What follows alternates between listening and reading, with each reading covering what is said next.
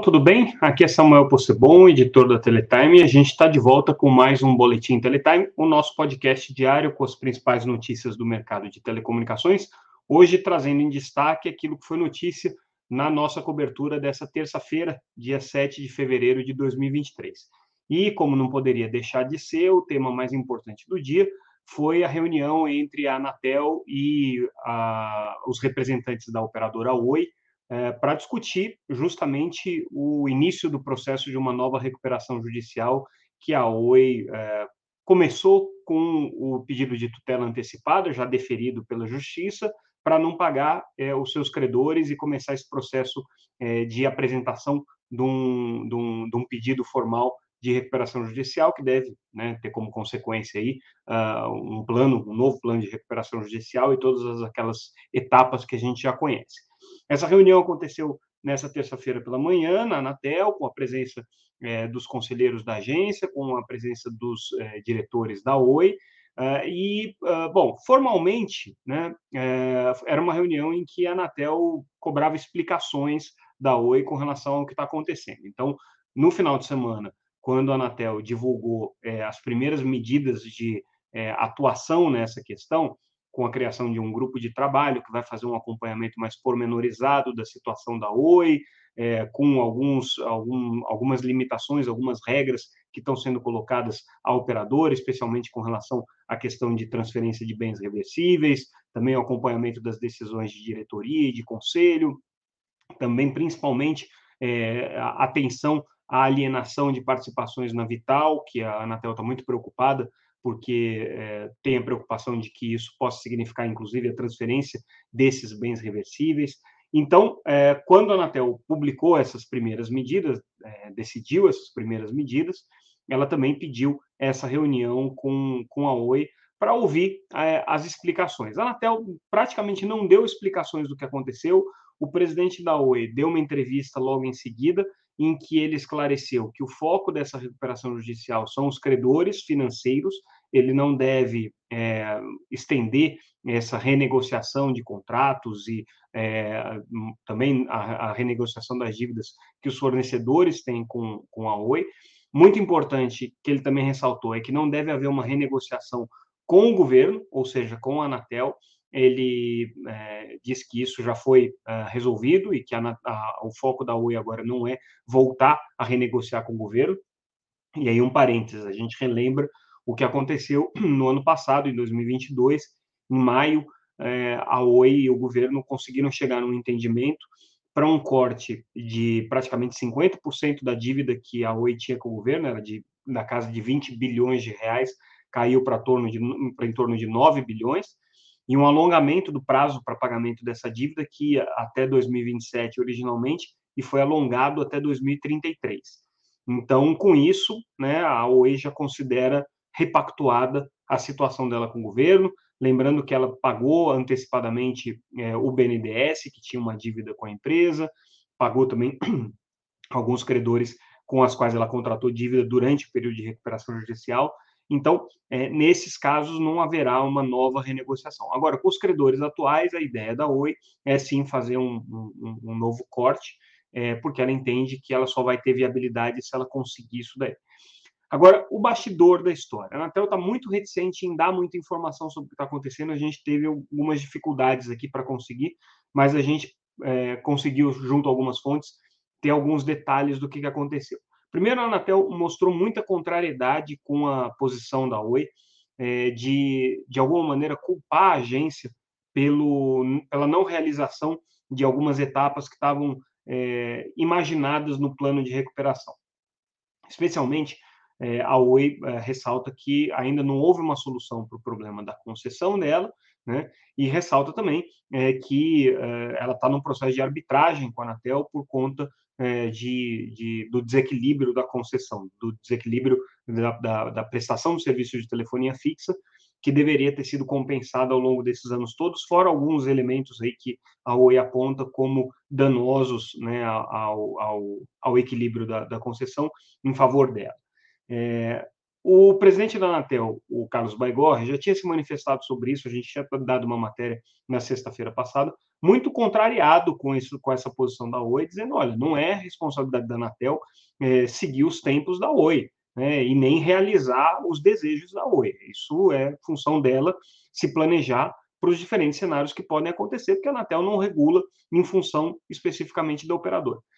Esse tom voltou durante essa reunião, pelo que a gente apurou, a Oi, é, de alguma maneira, pormenorizou né, essas questões, falou, não, é que isso né, tem que ser colocado dentro da, da argumentação para o juiz, para que fique caracterizado que realmente a empresa fez todos os esforços possíveis, mas o que a gente deve perceber daqui para frente é a Oi baixar um pouco a bola com relação a essas cobranças à Anatel. Claro que a Anatel é, é, tinha expectativa de conseguir resolver a questão da migração das concessões para autorização é, num prazo menor, né? Isso né, deveria ter acontecido já em 2018, era expectativa, perdão, em 2019 era a expectativa original da agência que essa coisa já tivesse evoluído para estar tá concluída já em 2020. A gente está em 2023 e ainda estamos discutindo a regulamentação disso daí, fora questões de valores e o encontro de contas e tudo mais.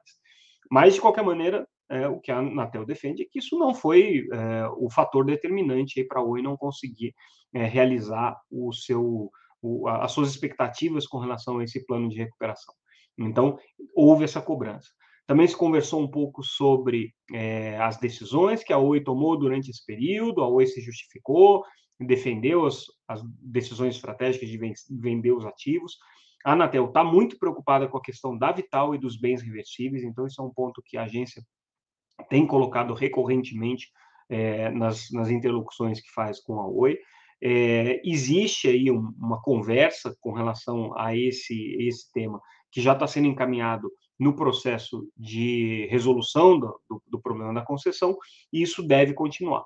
A Oi também ressaltou aqui a declaração do presidente Rodrigo Abel, que ela é viável, ela só precisa encontrar esse novo reequilíbrio com seus credores, é, mas enquanto ela não conseguir isso, ela obviamente é inviável, isso não estaria pedindo é, o processo de recuperação judicial. Então, para ela, é, é, é, uma questão aí de vida ou morte. O que a gente fica aí na dúvida, e é isso que a gente vai provocar a partir de agora, né, a OIA se manifestar, é com relação a como que ela vai resolver esse problema, né, caso ela não consiga encontrar um bom termo com, com seus credores, porque ela tem um modelo de negócio hoje que é muito mais limitado, ela continua tendo todos os desafios e as necessidades de investimento que ela é, tinha anteriormente, agora com mais dificuldade de acesso a capital, né, porque ela está num processo de, vai entrar num novo processo de recuperação, é, a entrada de um acionista é uma coisa muito pouco provável nesse cenário regulatório que a empresa vive. Ninguém vai querer, a gente escreveu sobre isso, tem uma análise na Teletime sobre isso. Ninguém vai querer se tornar sócio da Oi, sendo que tem a obrigação de ser concessionário de telefonia fixa, enquanto não resolver o problema da concessão, isso não vai acontecer. E aí é, vai ficar uma, uma, uma, uma queda de braço entre a empresa os seus credores, os seus acionistas minoritários que é, justificadamente estão cobrando a, a Oi pela, pelo desempenho e pelo momento delicado que a empresa está vivendo, as ações da empresa estão sofrendo por conta disso. E é, essa vai ser a novela aí que a gente vai ter que acompanhar ao longo do ano de 2023. É, engraçado que era um assunto que a gente, dezembro, acreditava que pudesse ser página virada, ainda que a Teletime tenha destacado é, é, em, em, análises, em artigos, é, no final do ano passado, é, que o fato da Oi ter saído da recuperação judicial era só um primeiro passo da empresa, ela tinha que conseguir viabilizar todo o resto do projeto, como se é, poucos, poucas semanas se passaram e se provou que não foi possível realizar esse projeto sem uma nova recuperação judicial. Delicada, bem complicada a situação da empresa, é, a relação com a Anatel está um pouco tensa, pelo que a gente pôde é, acompanhar, mas a agência não quer ser é, o fator determinante aí de é, é, tensão né, e, de, e de preocupação da Oi. Agora a vida dela é com os credores. Ah, uma informação só importante: quem é o grupo de trabalho da agência que está acompanhando essa, essa questão? Então, praticamente são os principais superintendentes da Anatel que estão é, liderando essa linha de frente. A gente tem o Nilo Pasquale, que é o superintendente de é, questões regulatórias, o superintendente de, de planejamento regulatório da Anatel, é, o Vinícius Caran, que é o é, superintendente responsável pelas questões de recursos à prestação e outorgas, então ele que está acompanhando também. É, a gente tem o José Borges, que é o superintendente de competição da agência, que também faz parte desse grupo de trabalho, e o Gustavo Borges, que é o superintendente de acompanhamento de obrigações. Então, são esses quatro superintendentes que estão aí formando essa força-tarefa da Anatel para acompanhar a questão da Oi, devem participar das reuniões de diretoria, das reuniões de conselho, é, das reuniões dos comitês estratégicos, são eles que vão fazer a análise da situação da Oi. É, pelo que eu apurei também, a Anatel ainda não tem uma pré-concepção sobre se é viável a Oi sair dessa situação ou não. Ela vai olhar os dados agora com calma, vai tentar entender, não tem conversa com relação à intervenção na empresa, pelo menos não por enquanto, esse é o cenário aí que se desenha. Vamos mudar de assunto agora, vamos falar sobre agências reguladoras é, e sobre o tema que tem já despertado aí grande ruído no mercado, que é a, a, a emenda que foi apresentada é, pelo, pelo, pelo deputado é, do União Brasil, Danilo Forte, do Ceará, com relação à medida provisória que estruturou o governo Lula. Então, essa medida provisória, medida 1154, que foi apresentada logo no começo do, do, do ano, traz a estrutura do governo Lula e o deputado federal, Danilo Forte, foi lá e apresentou uma emenda a essa tramitação, é, defendendo uma desidratação completa das agências reguladoras, passando muitas das funções das agências é, para é, um conselho que seria criado, com participação aí de vários atores, né? É, e essa medida tem despertado aí bastante é, desconforto por parte dos setores regulados. Ontem a gente já tinha é, destacado que a FENINFRA, a federação que representa as empresas de infraestrutura, era contrária a essa medida, né? então fez críticas aí a essa, essa emenda do deputado, e hoje é, as outras associações setoriais do setor de telecomunicações, a Conexis, a Telcomp e a Associação NEL, também é, manifestaram preocupação no mesmo sentido, mas aí numa, numa comunicação mais ampla que envolvia não só essas associações, mas também algumas associações representativas de outros setores regulados. Então, é, eles se juntaram aí à, à, entidade chamada Melhores Rodovias do Brasil, que representa as empresas é, concessionárias de rodovias, ABR, que representa as associações, que é a associação responsável pelos é, aeroportos do Brasil, é, a, B, a BTP, é, que é uma associação que tem como finalidade é, representar os interesses aí dos, dos, dos portos, né, do, do, setor portuário, a ANF, que é uma associação cuja é, atuação é na área de, é, peraí que eu já vou dizer para vocês, é, transportes ferroviários, então é uma associação que representa a área de transportes, e mais é a ABECOM e é, a Associação de Fabricantes de Materiais para Saneamento do setor é, de saneamento. Então, todas essas associações se manifestaram conjuntamente críticas a essa proposta do parlamentar aqui, é, e é uma proposta que efetivamente vai enfrentar é, bastante resistência dos setores regulados no Congresso, ainda que esse assunto seja um assunto que muitas vezes encanta outros parlamentares, encanta até o próprio governo. Né? A gente já viu declarações do, do, do, do governo, do presidente Lula, inclusive, com relação a agências reguladoras, sempre é, com uma visão de que é, talvez né, as agências têm um poder demais e isso precisa ser desidratado. Mas é, a gente é, sabe que é, esse não é um assunto simples, não é um assunto que vai ser resolvido com uma emenda parlamentar. O debate disso daqui vai ser mais longo do que está é, se colocando. Hoje, o ministro eh, Juscelino Filho, das Comunicações, teve uma reunião com parlamentares também, e aí nessa reunião, o interessante é que ele começou a colocar a sua agenda né, de, de, de prioridades, e uma das né, é, manifestações dele foi em apoio ao projeto de lei 5846 de 2016, que é, penaliza as empresas que utilizem equipamentos nas suas redes de telecomunicações sem comprovação de origem, ou seja, equipamentos furtados, roubados, contrabandeados ou falsos, né? É, e esses equipamentos, uma vez instalados nas redes, é, seriam caracterizados como é, equipamentos de origem criminosa. Então, é, é um projeto de lei que tem como objetivo coibir o roubo de equipamentos, coibir o roubo de é, é, é, o contrabando de equipamentos, coibir a pirataria de equipamentos também, né? E o ministro é, se manifestou é, nesse sentido a favor desse projeto de lei. Então, é uma primeira manifestação aí dele, é, no sentido de, de tentar ganhar né, apoio dos parlamentares para algum projeto na área de telecomunicações. Uma reunião bastante ampla, com participação de muitos parlamentares, né? e o ministro começou a fazer aquilo que é, originalmente foi a, a, o propósito dele é, ter ido para o ministério, né?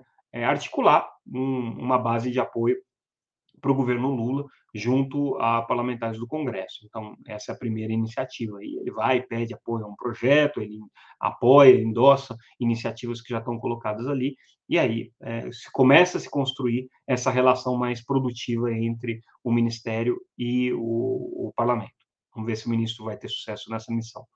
Ele também está começando a nomear aos poucos, né, um processo que está bastante lento, bastante arrastado, o seu terceiro escalão aqui, o seu segundo e terceiro escalão no Ministério. É, hoje, especificamente, é, saiu a nomeação da Natália Lobo, que era secretária de Telecomunicações e agora é, vai passar a ser responsável pelo Departamento de Políticas Setoriais do, da Secretaria de Telecomunicações, que ainda não tem secretário definitivo. Ela era secretária, saiu no, logo no governo, no início do governo Lula, volta para o Departamento de Políticas Setoriais, ao qual ela já pertenceu no passado, é, e agora a gente está na expectativa da nomeação do secretário efetivamente, está prometido para o Maximiliano Martinhão, mas ainda não saiu. Né? Enquanto não sai no Diário Oficial, ele ainda não é o secretário.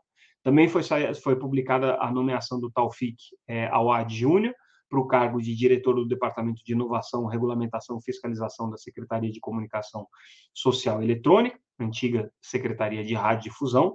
Então, o Taufik vai ser responsável por essa função. Foram as duas, é, as duas nomeações que foram publicadas agora, né? E aí fica aí a expectativa de se ter a, a indicação dos próximos, é, dos próximos cargos, especialmente do secretário de Telecomunicações. Também foi nomeada a, a assessora para o sistema de participação social do Ministério das Comunicações, que tem como função aí garantir é, representatividade e é, é, diversidade dentro da estrutura do Ministério. Essa assessoria de participação social e diversidade vai ser ocupada pela Ludmila Chagas, que é da área de relações internacionais e tem como função justamente assegurar isso. É uma, é uma assessoria que é comum a todos os ministérios, é uma novidade do governo Lula, estabelecer essa esse tipo de preocupação em todas as agendas. Então, todos os ministérios vai, vão ter uma pessoa responsável por garantir a diversidade de gênero, diversidade de raça dentro né, do, do, das equipes aí que compõem os ministérios. É, hoje também uh, saiu uma liminar do Supremo Tribunal Federal com relação a uma compensação de perdas de ICMS, especificamente para o estado do Espírito Santo, mas com potencial, obviamente, de ter uma repercussão em cascata para todas as unidades da federação. Qual que é o problema? A gente já vem tratando sobre esse assunto também. O problema é a, a, a Lei Complementar 194 do ano passado, que é, estabeleceu um teto né, para o ICMS no setor de energia, setor de combustível, setor de comunicações, é, que é a tarifa modal, vamos dizer assim, né, a tarifa, a tarifa base aí do, do ICMS, que dá em torno de 17%, variando um pouquinho para cima ou para baixo, a depender do estado.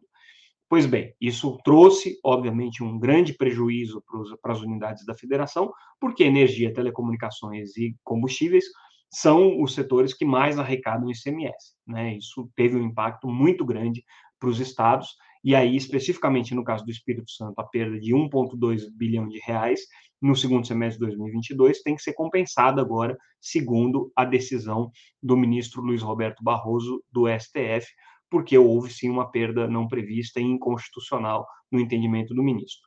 É, além disso, a gente já noticiou também, no final do ano passado, é, que os estados estão fazendo um reajuste dessa tarifa modal, já são 12 estados que, que revisaram a tarifa modal, então isso significa que aos poucos eles estão aumentando o ICMS novamente dos estados, isso certamente vai ter impactos aqui para o setor de telecomunicações. É, a gente traz uma matéria interessante é, do, da publicação parceira nossa, Mobile Time, é, sobre a comunicação não terrestre entre satélite e é, redes é, é, é, de, de, internet das coisas e terminais de usuários em terra. Essa, essa é uma tendência que já está se desenhando aí com a Apple, né, que já tem um, um, um recurso de, de, comunicação direta, a Qualcomm também é, tem uma negociação para incluir essa tecnologia no seu chipset fazer com que os celulares Android também tenham essa funcionalidade de comunicação direta via satélite. E é, o Mobile Time foi ouvir a Viasat sobre. Viasat é uma das grandes operadoras de banda larga via satélite, né, sobre o potencial de uso dessa tecnologia. E o que eles colocaram, olha, isso aí é uma tecnologia de comunicação direta que não é é, dedicada à transmissão de dados. É uma tecnologia que é dedicada à comunicação pontual, é, mensageria, basicamente, e localização, para comunicação de emergência é, e transporte de dados de baixíssima capacidade, né, mas que precisam, obviamente, chegar até os satélites. Então, é, não é uma, né, apesar de ser uma tendência importante, não é uma tecnologia que vai revolucionar a banda larga, porque você não está fazendo comunicação pelo celular via 5G com satélites. Até existem é, tecnologias para isso, mas elas requerem equipamentos muito mais sofisticados, muito mais caros, né?